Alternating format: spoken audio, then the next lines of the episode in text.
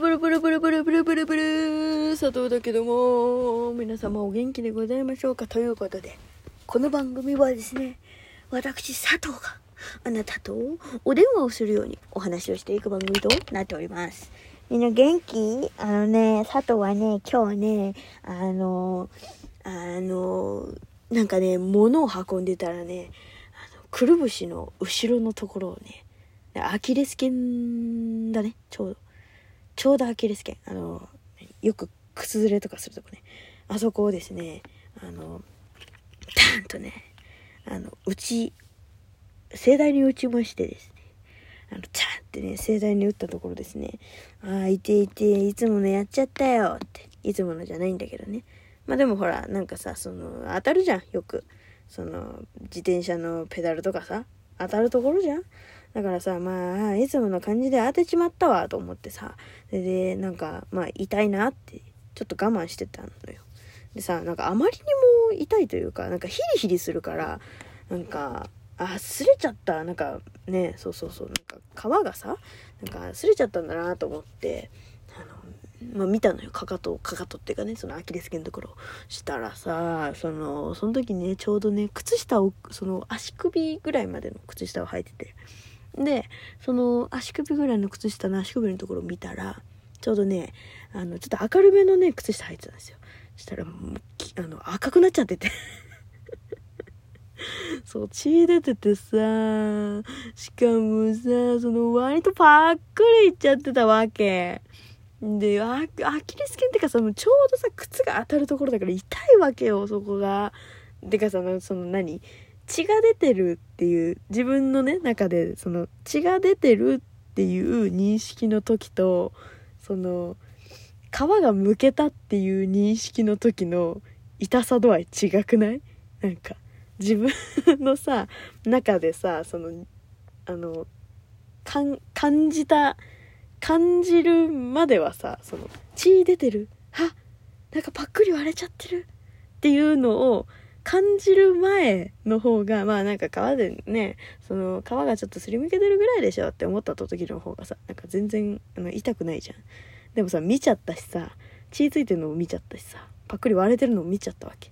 だから、ああ、もう超痛いみたいな 感じになってな。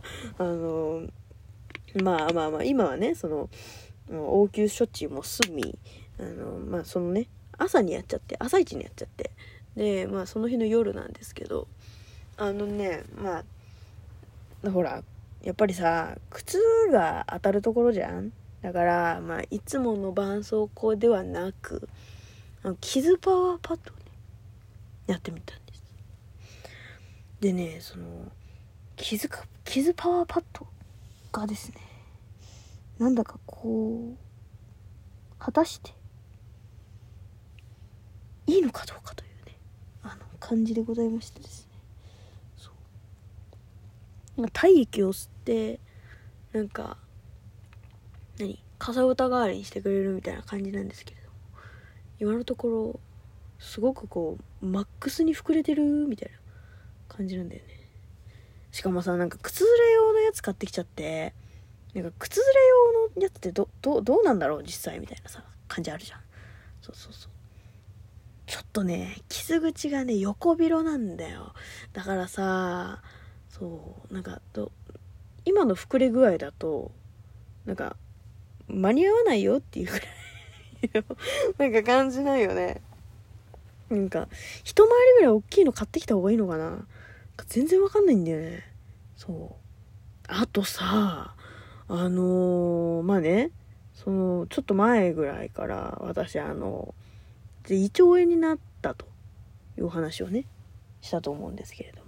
そこからね、なんだか栄養失調なのか、わかんないんですけど、顔が荒れに荒れまくってて今。顔の肌荒れがすごい。でも、なんかね、その、時期がちょうど、その胃腸炎になった、なんかひどくなっちゃったぐらいだなっていうだけなんだけど、あの、マスク、ちょうどね、あの、ほっぺ、だから目の下ぐらいのほっぺから、その顎下までにかけててかもうねその口周りそんななんていうのおじさんがちょうどひげができるぐらいのところの肌がガッサガサで今。そう。でなんかねあの痒くなっちゃうんよ。だからさなんかちょっとちょっとどうどうしようかなと思ってて。そう。今ねもう必死にねあの冬用の乳液をつけて 冬用の乳液を顎につけてねやってるんですけどね。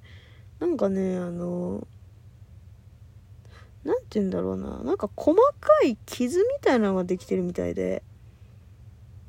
なんか細かいかさぶたができるんよね。そばかすみたいな。なんか虫みたいな。なんかこれも嫌でさ。そう。なんかボロボロ落ちるし。すごい嫌なの。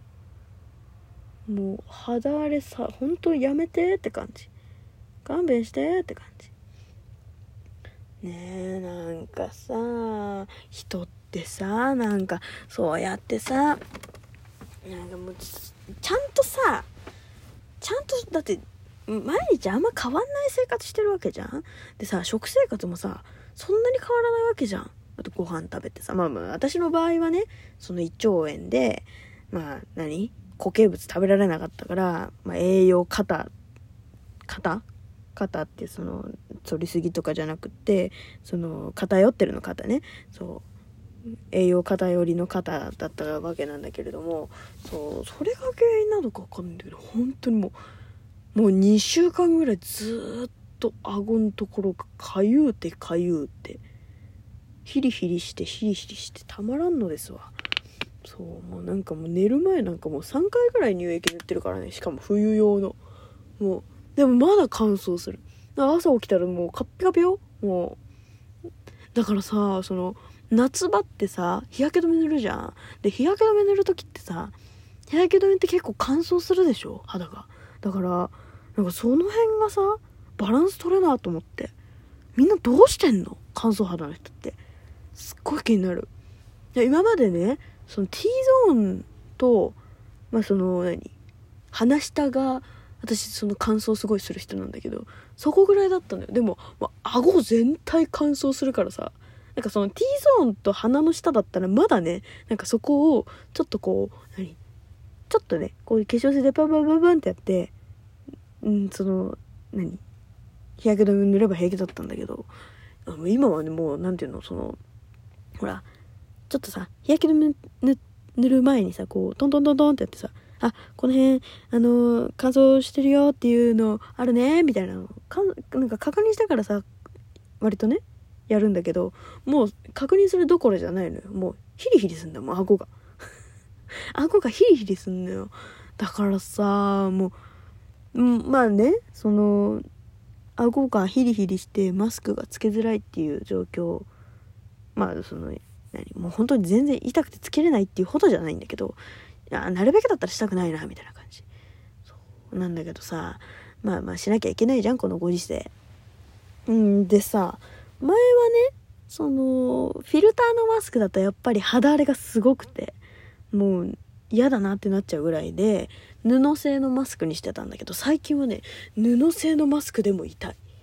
もうだからちょっとねこれどうにかならんかなと思ってる。って言ってる間にもねもう3回ぐらい乳液塗ってるから私顎に。顎にね。集中的に。うん。でねあのなんかもっとね今ねなんだっけな。肌ラボのね肌ラボ？のねえー、白純プレミアム。のね、えー、浸透美白乳液を塗ってるんですけれども、えー、あのー、これ、これ以外のやつでやったんですけど、ニベアの青缶とかね、あの、あれとかも、あ、でもあれの方が絶対いいわけじゃん。保湿力としては。だからあれで顎パックして寝ればいいんだなって思って一回やったの。そしたらなんか合わなかったみたいですっごいもうヒリヒリしちゃって逆に寝れなくなっちゃってさ。そうだから今ねこれが一番ねあのヒリヒリしないからね。今使ってるんですけど。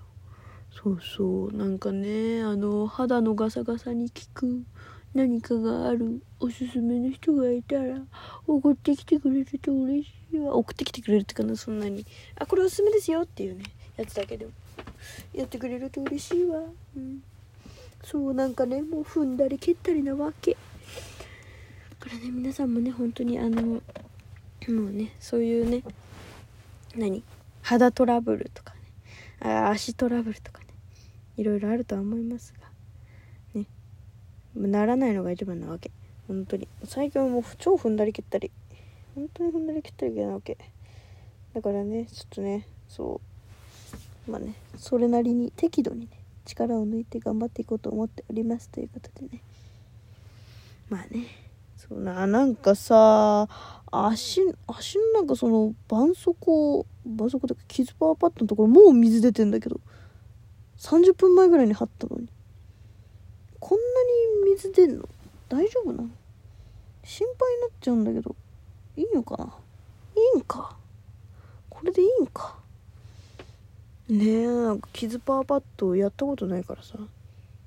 ドキドキないよね。まあねなんかあのなんかおすすめの傷パワーパッド？傷パワーパッドのやり方とかあったら教えてください。はいということでな。あの すげえグダグダした喋りになっちゃったけども。まあねまた次回も聞いてくれると嬉しいわ。ということでじゃあね。バイバーイ。